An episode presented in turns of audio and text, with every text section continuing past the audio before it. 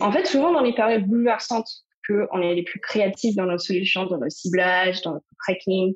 Euh, donc, en fait, de prendre ça comme opportunité. The number one deal is Facebook ads. They are underpriced. Senator, we run ads.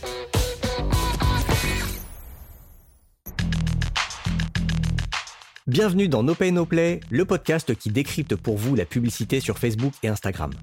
Je m'appelle Joseph Dogno, je suis consultant spécialisé en Facebook Ads depuis 2016. J'ai un blog qui s'appelle Neomedia et je vous retrouve tous les 15 jours dans ce podcast pour vous aider à bien comprendre et à mieux utiliser l'outil publicitaire de Facebook et d'Instagram. Ça fait un peu plus de 5 mois que la mise à jour iOS 14.5 a été déployée par Apple. Pas mal parlé de cette mise à jour dans No Pay No Play, mais maintenant qu'on a presque 6 mois de recul, j'ai eu envie de demander à quelques anciens invités du podcast de partager avec vous leur expérience avec les Facebook Ads dans ce monde post-iOS 14.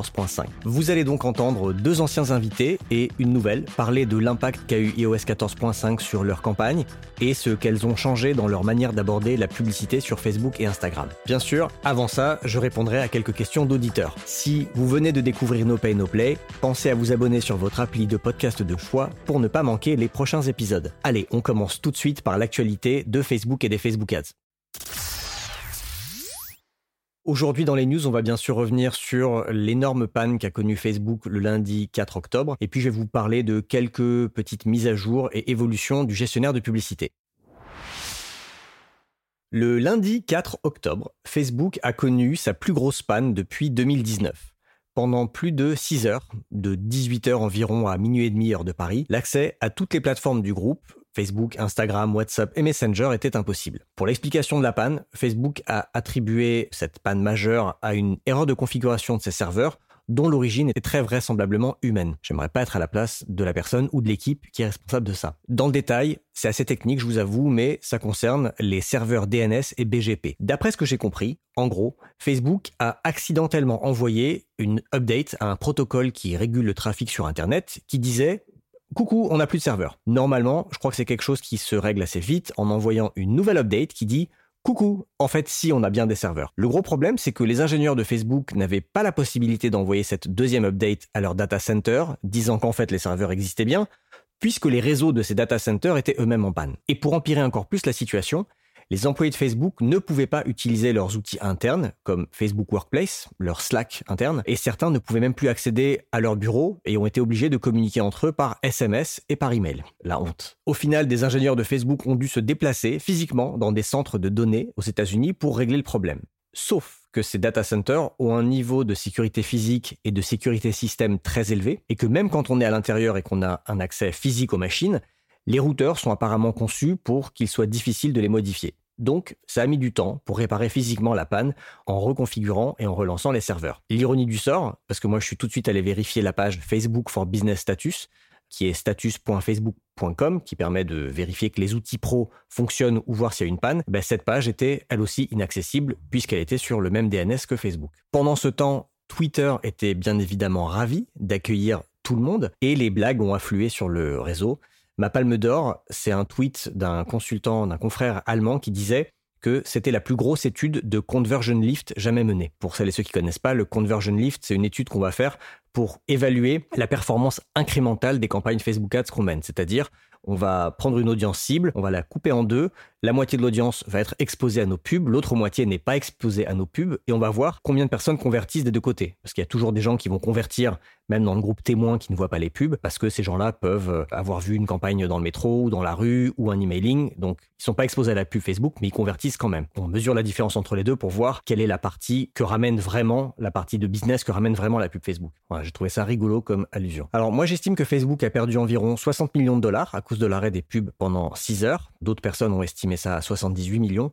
Ça dépend quel chiffre on regarde. Moi, j'ai regardé ceux de 2020. Mais c'est certainement beaucoup plus si on considère que toute l'entreprise était à l'arrêt pendant presque une journée et que cet épisode risque de pousser des annonceurs à diversifier leurs canaux d'acquisition et à mettre plus de budget sur des plateformes concurrentes comme TikTok par exemple. L'action Facebook a perdu 5% le jour de la panne. Alors c'est pas la première panne majeure que connaît Facebook.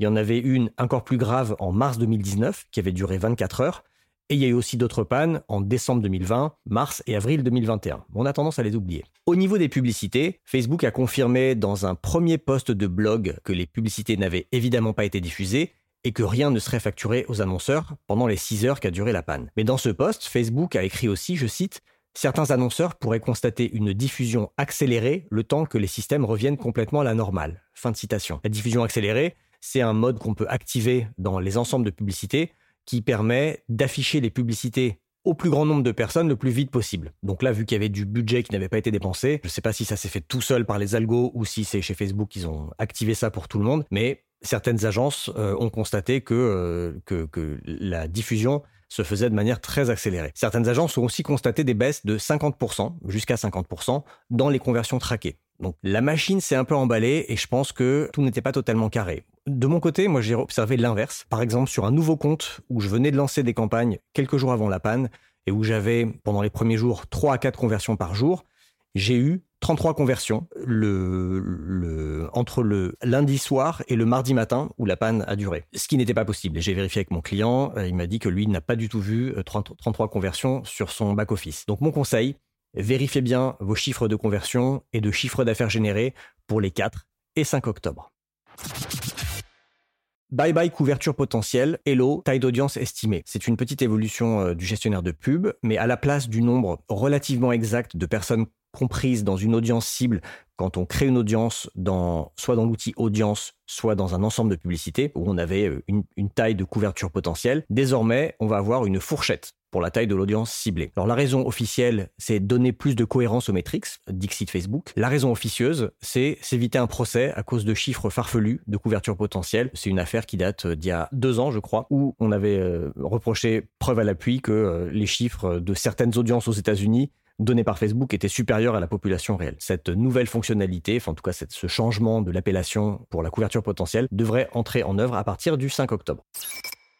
Facebook a annoncé que l'extension du ciblage avancé sera automatiquement activée dans tous les ensembles qui utilisent des lookalikes ou des audiences par centre d'intérêt dans des campagnes de conversion qui optimisent pour les conversions, pour la valeur ou pour les app events. Et apparemment, on ne pourra pas désactiver cette option. Alors moi, je ne l'ai pas encore vu dans mon compte, mais je l'ai vu relayé par, euh, plusieurs personnes. Et apparemment, cette, euh, c'est une mise à jour qui a commencé à être déployée le 21 septembre. Donc c'est un pas de plus vers l'automatisation des Facebook Ads. Euh, si vous savez pas ce que c'est, l'extension du ciblage avancé, c'est une case que vous cochez où vous autorisez Facebook à sortir de vos critères de ciblage si l'algo estime que, en rajoutant des centres d'intérêt, il peut aller chercher des personnes susceptibles de convertir, d'atteindre votre objectif. Donc c'est un peu une boîte noire. Moi, je j'affectionne pas particulièrement cette option et je l'utilise assez rarement, sauf quand j'ai un ensemble avec des centres d'intérêt qui marchent, que j'ai validé et que j'ai envie de scaler, euh, auquel cas ça peut m'arriver de prendre ce même ensemble, de cocher la case et d'augmenter mon budget. Mais sinon, je l'utilise pas en tout cas, pas pour commencer, parce que j'aime bien savoir si un ensemble marche ou pas. Et quand on active ça, bah, on sait pas vraiment si c'est l'ensemble qui marche, vu que ça devient presque une audience large. Autre changement, le paramètre d'attribution par défaut dans le gestionnaire de publicité a été mis à jour et maintenant ce sera tous les nouveaux ensembles. L'attribution sera calculée sur le post-clic à 7 jours ou la post-vue à 1 jour. Donc je vous rappelle que avant iOS 14, on pouvait traquer les conversions jusqu'à 28 jours et puis quand il y a eu iOS 14, c'est descendu à 1 jour, c'est remonté à 7 jours uniquement post-clic et donc là on peut à nouveau attribuer les conversions à nos publicités sur aussi du post-vue à un jour. Ça, c'est un paramètre que vous pouvez modifier lors de la configuration de vos ensembles de publicité et c'est plutôt une bonne nouvelle. Petit message personnel, si vous êtes copywriter ou web designer, je cherche quelqu'un pour m'aider pour le lancement d'un nouveau produit, un cours par email gratuit que je suis en train de finaliser et que je vais lancer très prochainement. Donc j'ai besoin d'aide en copywriting et en web design.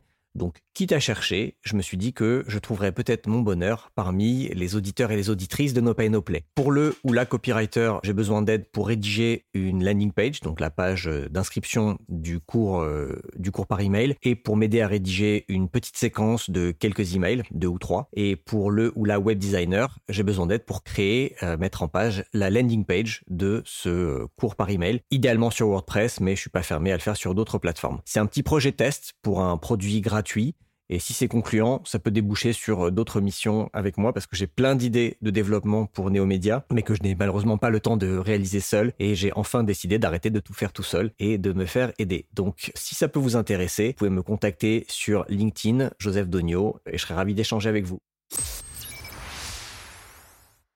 Cette semaine, je réponds à une question d'une auditrice qui s'appelle Obéline, qui m'a envoyé cette question par mail. La difficulté pour moi actuellement, totale débutante en Facebook Ads, c'est cette histoire de pixels. Certains de mes clients n'ont pas de site internet, ça veut donc dire que je ne peux pas faire de pub de conversion ou de génération de prospects? Merci Obéline, je sais jamais si on prononce Obeline ou Obéline pour ta question. Alors non, ça ne veut pas dire que tu ne peux pas faire de pub de conversion ou de génération de prospects. Tu peux faire des, des campagnes de génération de prospects en utilisant l'objectif de campagne génération de prospects, puisque dans ce cas-là, tu vas avoir des formulaires de capture qui seront intégrés à Facebook et Instagram. Donc euh, les, personnes que tu cibles, si elles sont intéressées, elles pourront remplir un formulaire directement dans l'interface de Facebook ou d'Instagram sans être redirigé vers un site ou une landing page dédiée. Pour des campagnes de conversion, tu peux faire des campagnes de conversion sans site, tu vas être un petit peu limité, parce que dans ce cas, quand les gens vont voir des pubs, il faut bien les renvoyer quelque part. Donc faire une campagne de conversion sans site, c'est possible, mais dans ce cas-là, tu pourras les renvoyer soit vers une application mobile, mais bon, si tes clients n'ont pas de site, j'imagine qu'ils n'ont pas d'appli mobile. En revanche, j'imagine qu'ils ont une page Facebook, auquel cas tu peux les renvoyer vers une conversation sur Messenger, et tu peux aussi les rediriger vers des conversations WhatsApp. Donc vu que tes clients n'ont pas de site, ces campagnes de conversion, bah, tu pourras pas traquer des ventes en ligne, mais tu pourras quelque part générer de, des, prospects, puisque ce sera des personnes qui vont euh, interagir avec tes clients sur Messenger ou sur WhatsApp, ou bien dans le cas d'une campagne de génération de prospects, elles vont te transmettre leurs coordonnées, ça peut être leur adresse mail ou leur numéro de téléphone. Bientôt, je sais pas quand, mais je pense que ça arrivera euh, soit fin 2021, soit euh, en 2022, mais on pourra sûrement faire des campagnes de conversion vers Instagram Shopping ou Facebook Shopping. C'est pas encore possible, mais comme Facebook est en train d'essayer d'intégrer le maximum de d'applications de, de, commerce à, à, ces interfaces, euh, je pense que c'est la prochaine étape logique pour les annonceurs, ce sera de euh, rester en vase clos et euh, les gens verront une pub sur Facebook ou sur Instagram et ils seront redirigés sur la boutique Instagram ou la boutique Facebook. Ils pourront payer avec checkout sans jamais sortir de l'univers de l'écosystème Facebook. Voilà Obéline, j'espère que ça répond à ta question. Si vous aussi vous avez une question sur la publicité Facebook, vous pouvez me la poser. Vous avez tous les liens pour me joindre dans la description de l'épisode. Ça fait un peu plus de 5 mois que la mise à jour iOS 14.5 a été déployée par Apple. J'ai beaucoup parlé de cette mise à jour dans No Pay Play. D'abord dans l'épisode 53, début mai, j'expliquais en quoi elle consiste, ce qui a changé pour les annonceurs et ce que chaque annonceur doit mettre en place dans son business manager pour être en conformité. En résumé, vérifier le nom de domaine, configurer les 8 événements de conversion prioritaires dans l'outil qui s'appelle maintenant protocole de mesure agrégée des événements, travailler avec une fenêtre d'attribution limitée à 7 jours post-clic et un jour post-vue, etc. J'en ai aussi parlé dans l'épisode 57, fin juin, où là j'ai partagé une table ronde à laquelle j'ai participé, KickAds, avec six autres experts expertes Facebook Ads et où on a discuté du paysage post-iOS 14.5 et de ce qu'on faisait pour s'y adapter. Et bien sûr, j'en ai parlé dans les news quasiment dans chaque épisode, parce que c'est un gros sujet depuis six mois. Et donc maintenant qu'on a presque six mois de recul, j'ai eu envie de demander à quelques anciens invités de No Pay No Play de partager leur expérience avec les Facebook Ads post-iOS 14.5. J'ai donc proposé à Inès Garcia, qui était venue parler de son expérience chez Foodspring dans l'épisode 56 et qui travaille maintenant chez GetSteps. J'ai proposé à Jean de Pixpay, Jean Abasque, que j'avais reçu dans l'épisode 49, et à Lizzie de l'agence Impulse Analytics, dont le fondateur Vincent Chevalier était venu parler d'attribution dans l'épisode 18. Je leur ai proposé à tous les trois de revenir dans le podcast et je leur ai demandé de nous parler de l'impact de la mise à jour iOS 14 sur leur campagne Facebook et Instagram Ads et de ce qu'ils ont appris, ce qu'ils ont mis en place ou changé dans leur façon de gérer leur campagne depuis iOS 14.5. On commence par Inès, qui travaille maintenant chez GetSteps, une marque de semelles orthopédiques vendue pour l'instant uniquement en Allemagne, en ligne, et qui dépense actuellement entre 100 et 200 000 euros par mois.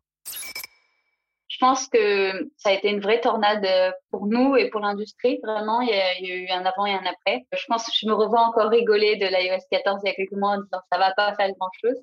Bon, moi, je rigole plus trop. On a eu euh, vraiment, on voit la différence. Euh, très difficile de traquer les événements, surtout de, les utilisateurs d'iOS. Difficile d'optimiser les campagnes. Vraiment, on s'est retrouvé dans un brouillard. Difficile d'avoir assez de conversion pour sortir des, des learning phases, des phases d'apprentissage d'apprentissage, exactement. Euh, on a eu une grosse peste du roi. On a eu des, une augmentation d'à peu près 45% du, cost par acquisition, donc du, CPA. On a eu euh, une grosse dépense, une grosse test et dépense sur les utilisateurs iOS. Et ça, je m'en suis pas rendu compte au début. Et je me demandais vraiment ce qui se passait, pourquoi le, RO, le ROAS euh, vraiment euh, baissait énormément. Et en fait, j'ai vu euh, en faisant un espèce de breakdown que Facebook ne dépensait plus sur euh, les utilisateurs iOS. C'est problématique parce que nous, nos, les utilisateurs d'iOS, c'était ceux qui rapportaient le plus, qui avaient un meilleur ROAS que les Android. Et ce qu'on a vu aussi, c'est qu'il a plus poussé les femmes que les hommes. On avait avant on avait plus d'hommes iOS et maintenant on a plus de femmes sur Android. Enfin, ça a vraiment euh, shifté la dépense. C'est devenu très difficile de scaler. Mes lookalikes, j'ai fait quelques tentatives, sont morts. Mais alors, euh, tu ne fais plus, c'est-à-dire ça ne marche plus du tout? Ça marche difficilement. Basé sur le pixel, ça marche très difficilement. Ça, ça span, ça dépense, c'est très difficile. Et basé sur ce qu'on appelle des CSV files, ça ne dépense pas. Et le retargeting, c'est vraiment affaibli et nos audiences personnalisées sont vraiment, vraiment affaiblies aussi. en général, c'est euh, le problème, c'est que maintenant, ils disent de faire des audiences très larges. Et donc, euh, nos lookalikes ne dépensent plus, vu que toute la, dépense va dans ces audiences qui sont très, très larges. Donc euh, voilà, euh, on ne perd pas espoir. J'ai trouvé plein de petits trucs que tu dirais après pour, euh, y arriver, pour contrer ça. Mais effectivement, euh, moi, j'ai pris ça vraiment comme une, petite claque. Euh, vraiment, je, bah voilà, il faut se remettre en question. et puis voilà. J'ai aussi découvert que j'avais des campagnes qui avaient plus de check-out que de after Avant, ça n'avait aucun sens et maintenant, ça a du sens. C'est le dernier event qui est traqué. Et puis moi, et custom audience, qui se vide, des audiences personnalisées, vider, vider, ça c'est difficile aussi. Ça aide pas trop, on va dire. J'ai aussi demandé à Jean, qui travaille pour PixPay, quel avait été pour lui l'impact d'iOS 14.5 j'ai un peu listé les différents sujets sur lesquels euh, on a vu des impacts ou non. Et le principal sur lequel on a eu un impact, nous, c'est sur le reporting dans nos campagnes euh, Facebook et Insta, parce que euh, on avait accès à six données sur Facebook, les, données post-vue et post-click, 1, 7 et 28 jours. Et donc, depuis la mise à jour iOS, il y, a, trois données qui ont disparu. Tout ce qui est post-click, 28 jours, ça, ça a totalement disparu. Et tout ce qui est post-view à 7 et 28 jours qui a disparu. Donc, euh, nous, on analysait nos performances à 28 jours post-clic euh, euh, et un jour post-view. Du coup, on a dû réduire cette fenêtre d'analyse d'attribution des conversions. donc, on a réduit au maximum qui était qui est désormais disponible. C'est 7 jours post-clic et un jour post-view. Donc ça, déjà, c'est la première, c'est le premier gros impact qu'on a vu sur nos campagnes. Après, donc, en tout cas sur l'analyse. Après, la différence n'était pas énorme parce que nous, on est un, on est un business sur lequel les conversions se font majoritairement avant 7 jours post-clic. Euh, donc du coup, euh, on a vu un impact finalement sur nos perfs analysés que 10%. En gros, on a, on a perdu 10% de, de conversion qui, euh, qui se passait entre 7 et jours. Donc ça, c'est le premier je impact. Précise, je précise pour les auditeurs que Jean a mis des guillemets, des, des air quotes autour de 10%. Donc en gros, oui. ça veut dire que vous n'avez pas perdu vraiment, mais vous avez perdu 10% des conversions attribuées à Facebook, mais pas, pas 10% des conversions dans la, dans la réalité. Exactement. On a conservé, nous, a priori, enfin, nous, de ce qu'on analyse un peu euh, quand on analyse nos, nos, nombres de ventes euh, quotidiennes ou, euh, quelle, que soit la, quelle que soit la fréquence, mais on n'analyse pas de perte vraiment euh, sèche de, chiffre d'affaires ou de vente. Euh, là, je parle que des données disponibles dans les dashboards. Donc, on perd 10% de, de conversions qui ne sont plus attribuées à Facebook.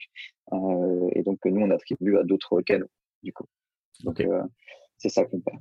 Et, euh, et c'est vraiment, pour nous, c'est la mise à jour iOS 14, c'est le seul impact que ça a eu sur le reporting parce que sur la diffusion de nos pubs, euh, on n'a pas noté de, baisse de reach ou de baisse d'impression. Au niveau des perfs, du coup, tout en sachant qu'on avait ce delta de 10%, on n'a pas eu le sentiment vraiment de perdre en performance quand on regarde bah, notre chiffre d'affaires global généré avant, après iOS 14.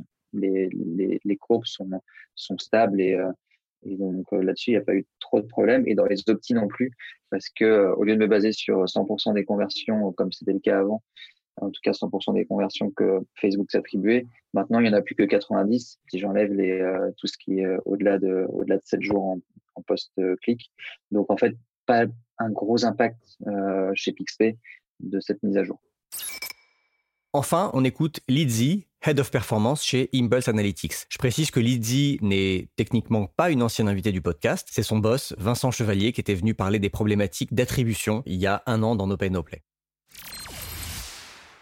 Pour moi, il y avait trois impacts principaux. Euh, le premier étant euh, la perte de data et le tracking des résultats, qui est le plus obvieux. C'est-à-dire qu'on a vu une nette baisse dans les résultats partout, euh, sur tous nos clients. Euh, qui est moins une euh, baisse dans les vrais résultats, mais moins, mais plutôt une, euh, on arrive moins bien à les traquer. Deuxièmement, il y avait une réduction dans la taille des audiences, surtout en retargeting. Donc, si on n'arrive pas à traquer que quelqu'un a fait quelque chose sur notre site web, on n'arrive pas à les recibler. Et troisièmement, une perte de la puissance de l'algorithme Facebook, surtout dans les campagnes catalogues donc euh, le DABA et le DPA, qui se repose beaucoup sur les datas euh, des sites web, pas juste les, le site web du compte publicitaire en question, mais les sites web, euh, les sites web en général avec des pixels Facebook. Deuxièmement, je dirais que c'est important de souligner que l'impact a varié selon le, le, client ou le type de client. Ceux qui ont le plus souffert, c'est d'abord les clients avec des, des apps mobiles, parce qu'il y a le double effet du tracking chez eux et tracking chez Facebook.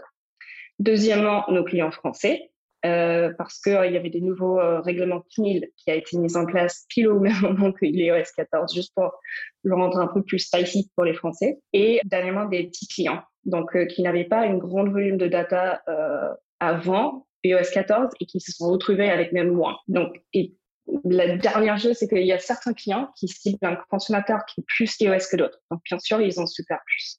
C'est Sartusso avec un panier moyen un peu plus élevé qui sont euh, un peu plus iOS, ils ont un plus grand euh, pourcentage de visiteurs site web ou euh, d'acheteurs qui utilisent des, des, iPhones, et donc ils ont vu un impact plus important. Essentiellement, c'est la perte de données qui a tout impacté.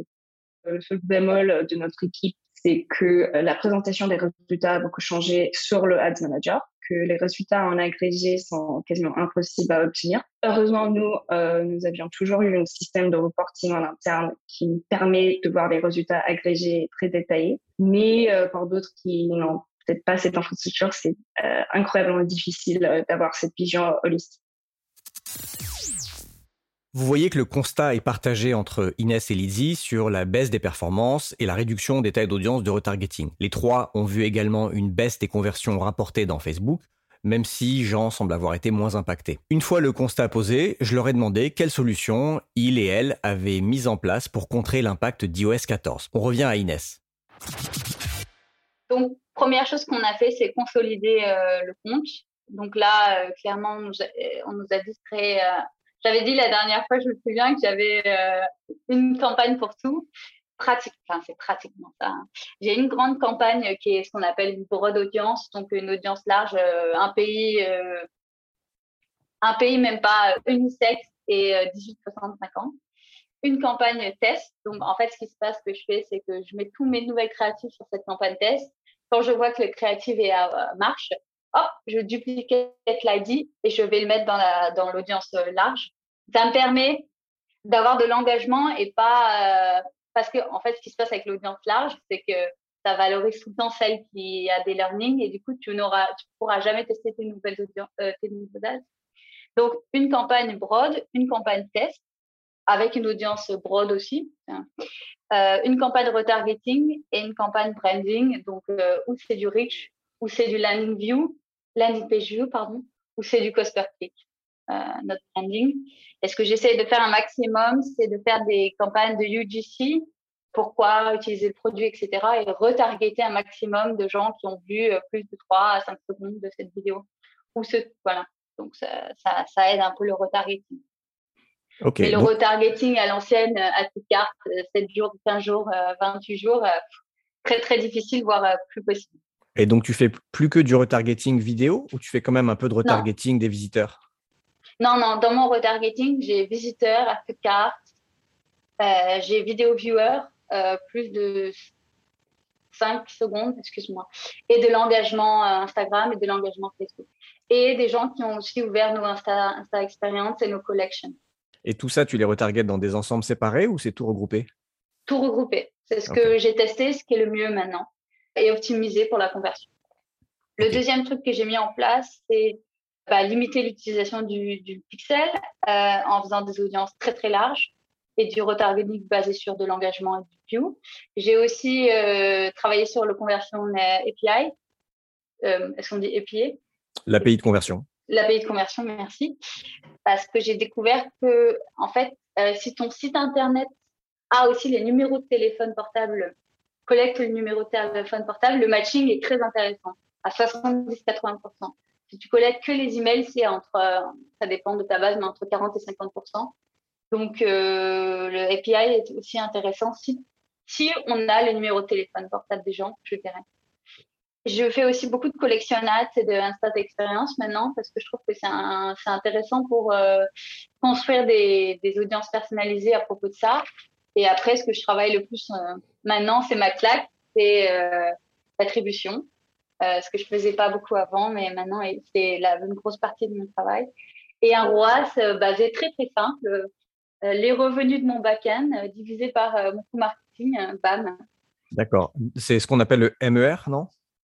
Euh, je crois que c'est ça, ouais. marketing expense ratio, un truc comme ça, ou c'est ça. Tu, tu vas plus juste chercher le, le revenu généré par les Facebook Ads, tu regardes tout le revenu généré et toutes les dépenses marketing et tu pilotes avec ça, c'est ça? Exactement. Et en plus, ça me permet de voir combien dans, les jours suivants, euh, les jours précédents, j'ai utilisé par plateforme.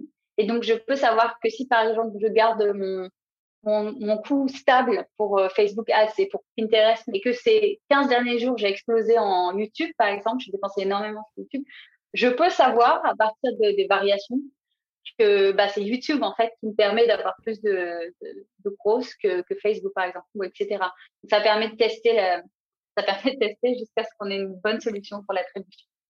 Et tu utilises un outil tiers pour l'attribution ou tu restes quand même sur, que sur les chiffres du, du gestionnaire de pub?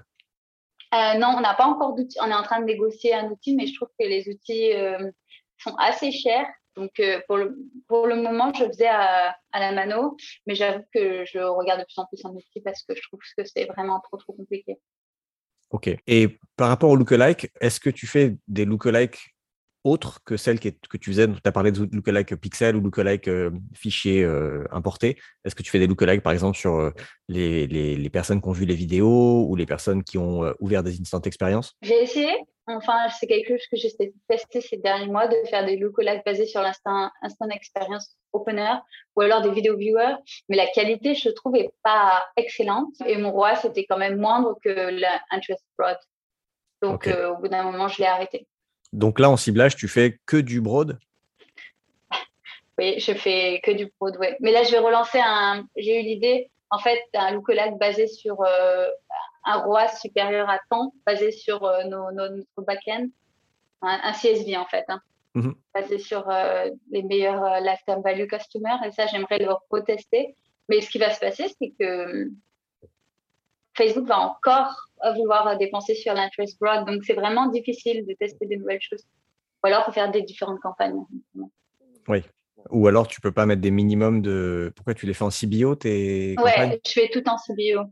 Hmm. Ok. Hmm. Moi, je suis revenu un peu à l'ABO euh, depuis tout ah ça. bah, justement, pour, pour, pour, faire en sorte que euh, tout le budget n'aille pas que sur une broad, mais que si je veux tester des ensembles lookalike ou par centre d'intérêt, je veux quand même être sûr que ça dépense un peu. Et je trouve, mmh. enfin, moi, dans, dans, dans, de mon expérience, de ce que je vois sur mes clients, il n'y a pas que la broad qui marche. J'en ai d'autres qui marchent aussi. Mais ah effectivement, sur les lookalikes, c'est moins évident qu'avant. C'est la lookalike euh, pixel purchase euh, ne fonctionne plus du tout comme avant. J'avais des audiences qui marchaient, des audiences très précises, mais je vois bien que le, la dépense va que sur les Android. Donc c'est pour ça que je me méfie un peu de, des autres audiences. On va maintenant écouter le son de cloche de Jean qui, lui, n'a pas changé grand-chose à sa façon de faire. On n'a rien changé, les campagnes sont exactement les mêmes, euh, nos audiences sont les mêmes, ça n'a strictement rien changé. On a juste changé cette, euh, cette, euh, ce reporting avec, avec les conversions qu'on choisissait. L'autre changement qui a, eu lieu assez récemment, et je ne sais pas trop si c'est lié à iOS 14 ou simplement au RGPD, mais c'est que globalement, les, les audiences et le ciblage d'audience, pour nous, est de plus en plus difficile, notamment côté ado. parce que chez les mineurs. Donc, est-ce que c'est un hasard que ça arrive quelques mois après iOS 14 Je sais pas trop, mais on ne peut plus aujourd'hui cibler des mineurs, donc des, des users Facebook de moins de 18 ans, via des lookalikes ou via des audiences d'intérêt. On est obligé de faire du all target ciblé sur l'âge. C'est la seule info, en la démographie est la seule info sur les mineurs que Facebook met à notre disposition aujourd'hui. Est-ce que toi, tu as observé un changement sur l'efficacité de tes audiences lookalike? Pas tellement.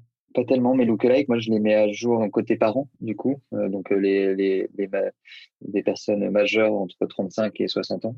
J'ai pas vu de grande différence. Nous, on travaille avec, un, avec une optimisation du budget automatique euh, au sein de nos ad groupes, donc dans lesquels je fais une campagne, par exemple, de conversion d'acquisition, où il y a tous mes, toutes mes audiences parents dedans. Donc, j'ai un budget pour toutes ces audiences et euh, je mélange euh, des lookalikes de différents, de différents euh, niveaux d'engagement. Donc des lookalikes et donc des lookalikes avec mes meilleurs clients, des lookalikes avec tous mes clients et des lookalikes 2% jusqu'à 10%. Donc tout ça est mélangé dans, dans une seule campagne avec une audience all target. All target donc qui contient finalement tous les users Facebook entre 35 et 60 ans. Et je vois pas de grande différence dans la répartition de mon budget. Globalement, c'est mon all target qui prend, euh, disons, à peu près 50% de mon budget et mes lookalikes qui prennent les 50% restants.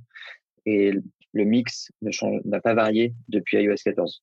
Les lookalikes prennent toujours autant et ont toujours les mêmes performances et euh, all target aussi.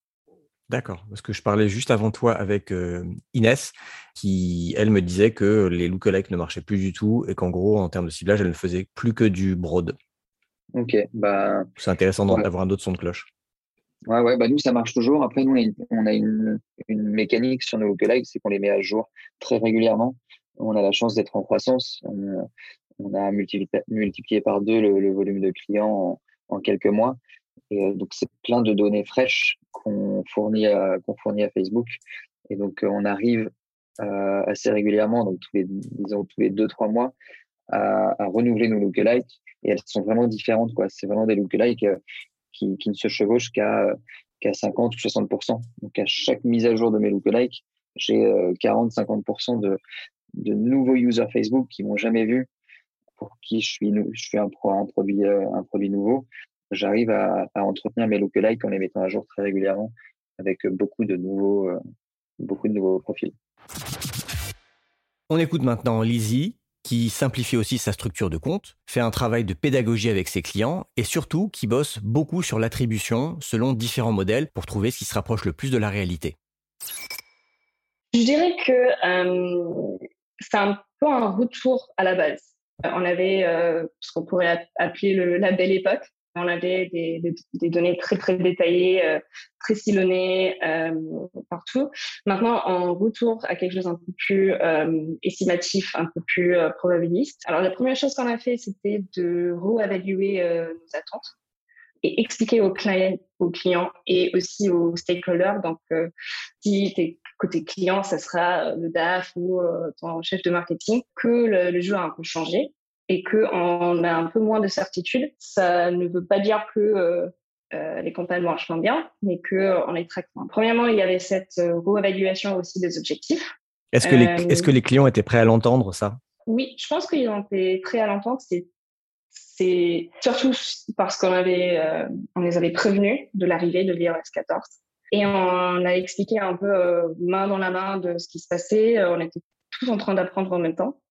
Et c'est quelque chose qu'ils ont vu, euh, pas forcément juste sur Facebook, mais sur euh, d'autres plateformes aussi. Euh, c'est vraiment une, question d'éducation.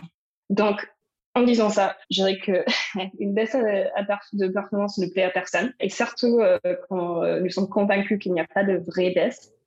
Donc, ce qu'on a fait, c'est de développer des modèles d'attribution probabilistes pour estimer le vrai ROS de nos clients dans le cas d'une grande perte de données. Parfois, on voit une grande différence, parfois pas. Mais ces modèles nous permettent de mieux piloter nos campagnes et aussi euh, pallier la sous-estimation des résultats. Et ça, c'est vous, c'est vous qui avez qui, font, qui faites ces estimations en interne ou vous utilisez des outils tiers? C'est en, en, interne. Parfois, on a des clients qui ont leur propre équipe de data, donc on travaille avec eux. Sur quelque chose un peu plus, euh, plus euh, sophistiqué, je dirais. Mais sinon, c'est nous. Surtout, on utilise plusieurs, on regarde, on présente aux clients. C'est vraiment une discussion de euh, comment est-ce qu'on peut regarder les data dans une manière qui fait sens pour tout le monde. Est-ce que tu peux nous donner un exemple de, de modèle d'attribution probabiliste, comme tu dis? Oui, donc euh, il, y a y a plusieurs manières. Euh, L'une des manières, c'est de se dire, OK, je sais que euh, Facebook n'arrive que à capter 60% des utilisateurs, le pixel sur le site, n'arrive que à capter 60% des utilisateurs. Donc, je vais prendre les résultats que j'ai en, en, vente et je vais diviser par 60%.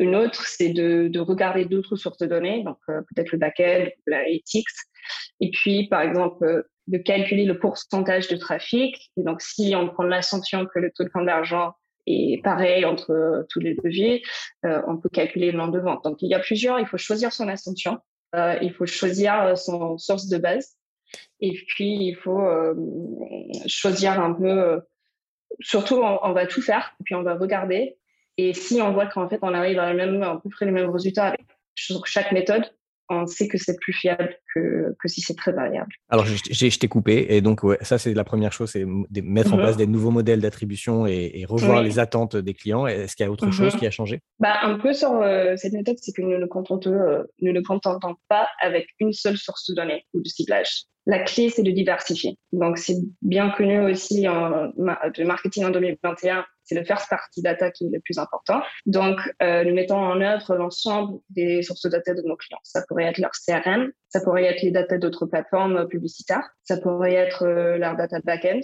Et euh, même dans certains cas, on va prendre des retours qualitatifs des, par exemple, des équipes de, de commercial, des, des, vendeurs dans les boutiques pour informer aussi notre stratégie. Par rapport à la structure des campagnes, en général, nous remontons plus haut dans le funnel. Donc, auparavant, on silonnait beaucoup les audiences, mais maintenant, on les regroupe pour garantir une taille euh, minimum. En plus, euh, on va enlever beaucoup des restrictions qu'on avait avant, donc pour justement assurer cette taille de l'audience. C'est toujours en Facebook, c'est un équilibre entre laisser l'espace pour l'algorithme et bien cibler les convertisseurs. C'est difficile à obtenir, mais c'est tout à fait faisable.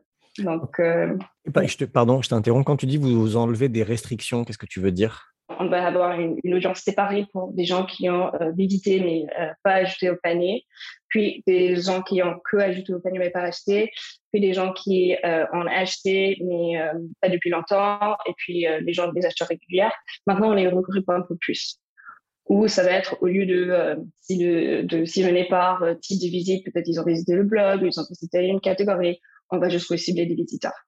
Ok, donc moins de segmentation de l'audience en fait moins de segmentation d'audience, euh, toujours en le gardant euh, relevant, où euh, de, on fait pas juste euh, complément broad qui est très à la mode en ce moment, mais de quand même être un peu moins segmenté.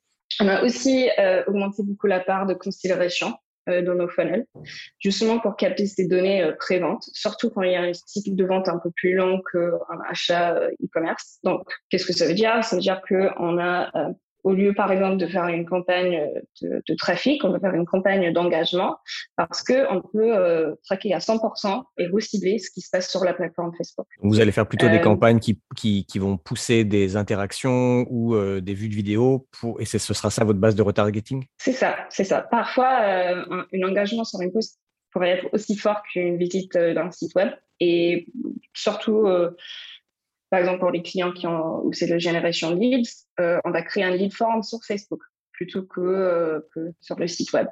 Parce que ça nous permet vraiment de contrôler euh, tout le funnel. Il y a aussi une vertu sur laquelle Inès et Lizzie travaillent, la patience. Déjà, le fait que tu qu'on se retrouve par exemple un lundi avec aucune dépense sur une campagne, mais avec plusieurs conversions, vu que le, la conversion s'est attribuée au jour d'achat. Mmh en fait, donc ça devient pratiquement impossible d'optimiser euh, la veille pour le lendemain, enfin, le lendemain. Il faut vraiment optimiser en regardant lançant une campagne et laisser euh, cinq jours minimum pour enfin regarder, parce qu'après on a des grosses surprises. Donc il faut vraiment laisser du temps. Lizzie, quant à elle, est encore plus patiente que ça. Finalement, la, la dernière chose, c'est c'est un peu dans l'évaluation de, notre boulot, c'est que nous nous accordons plus de temps pour évaluer le résultat d'un test. Parfois, il faut attendre jusqu'à un mois pour prendre les décisions conséquentes. Euh, quand avant, c'était plutôt une à deux semaines ou même quelques jours. Et les clients sont OK? Pareil, est-ce que c'est une, c'est un changement pour eux euh, Est-ce qu'ils acceptent que vous leur disiez, là, on est obligé de laisser tourner pendant un mois, même si les perfs sont pas très bonnes, euh, parce qu'on estime qu'il faut plus de temps? Valider un test? Bon, si les perfs sont vraiment pas, vraiment pas très bonnes, on va couper. Mais encore, c'est une question d'éducation et de, travailler main dans la main avec les clients. Avec, euh, si on n'a pas assez de data, on va expliquer pourquoi. Et puis, en général, il n'y a pas trop de, friction. Parfois, il faut, euh, parfois, il faut couper. On peut pas s'accorder à un mois, mais euh, on, on essaie d'avoir un dialogue pour conclure, je leur ai demandé à tous les trois de partager un conseil avec vous dans ce monde d'iOS 14. Je travaille sur euh, la lifetime value ou la customer lifetime value, donc euh, la valeur d'un client à travers le temps. Et c'est ça qui vraiment permet de dire bon ben euh, voilà on, paye tant fixe pour ce client mais en fait au bout de six mois 12 mois 12 mois ça change en fait le picture change comme on dit ça change complètement et ça permet de se dire, ah ok, la CAC de 70, c'était inacceptable avant. Hmm, maintenant, peut-être qu'aujourd'hui, c'est acceptable vu qu'on sait que d'ici 6 euh, à 12 mois, la personne en voudra 140, 200, etc.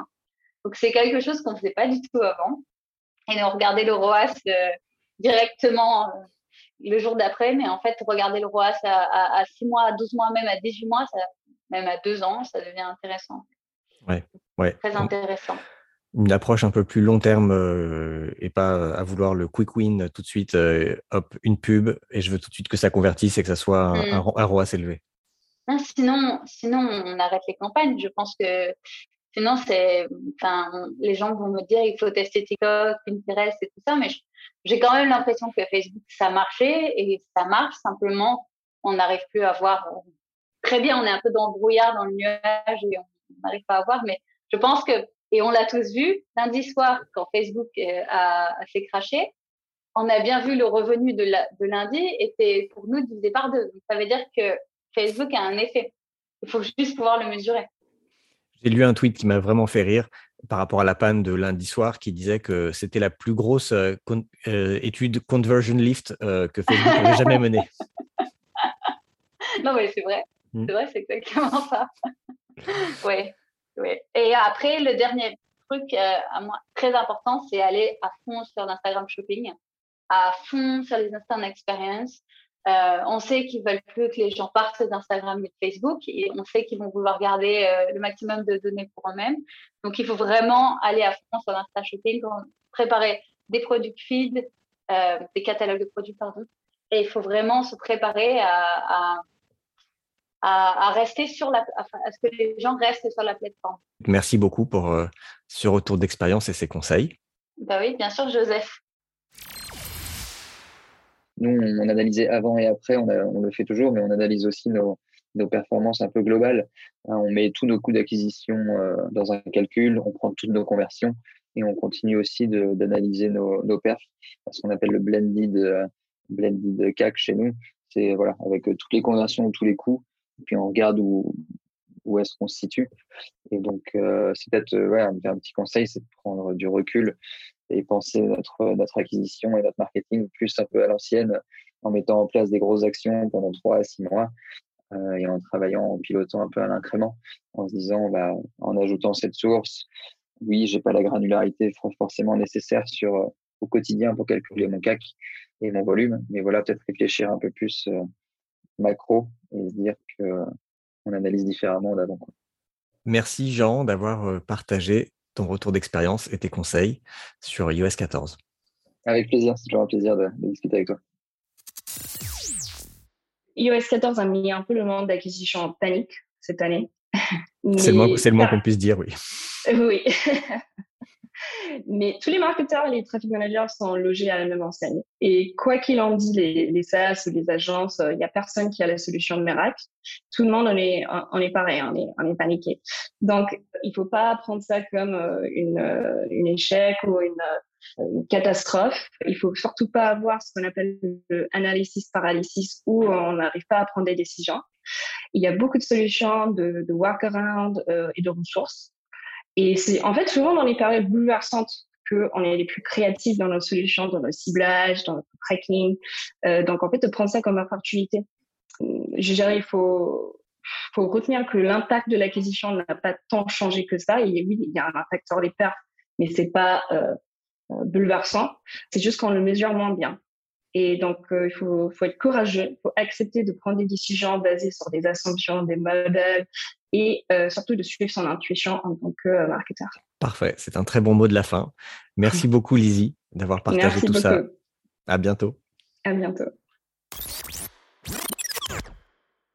Et voilà, merci beaucoup à Inès, Jean et Lizzie d'avoir accepté de revenir dans le podcast pour partager leur expérience, faire partager leur retour d'expérience et leurs conseils. Si je devais résumer ce qu'elles ont, ce qu'elles et ils ont dit, je dirais qu'il faut simplifier la structure de vos comptes en consolidant les campagnes, ce que Facebook n'arrête pas de recommander. Il faut revenir sur des campagnes de haut tunnel, euh, ne pas hésiter à faire des campagnes d'engagement, de vue de vidéo pour construire des bassins d'audience de retargeting qui sont natifs à Facebook. Et enfin, il faut travailler sur l'attribution en ne vous basant pas uniquement sur les chiffres du gestionnaire de publicité, mais aussi en travaillant sur vos propres modèles, comme fait Lizzie chez Impulse Analytics, ou bien en utilisant des outils tiers. C'est tout pour aujourd'hui. Si vous avez écouté jusqu'ici et que ça vous a plu, n'hésitez pas à aller me mettre un avis sympa sur euh, Apple Podcast ou iTunes avec 5 étoiles. Et puis je vous retrouve dans 15 jours dans un prochain épisode de No Pay No Play. Salut The number one deal is Facebook ads. They are underpriced. Senator, we run ads.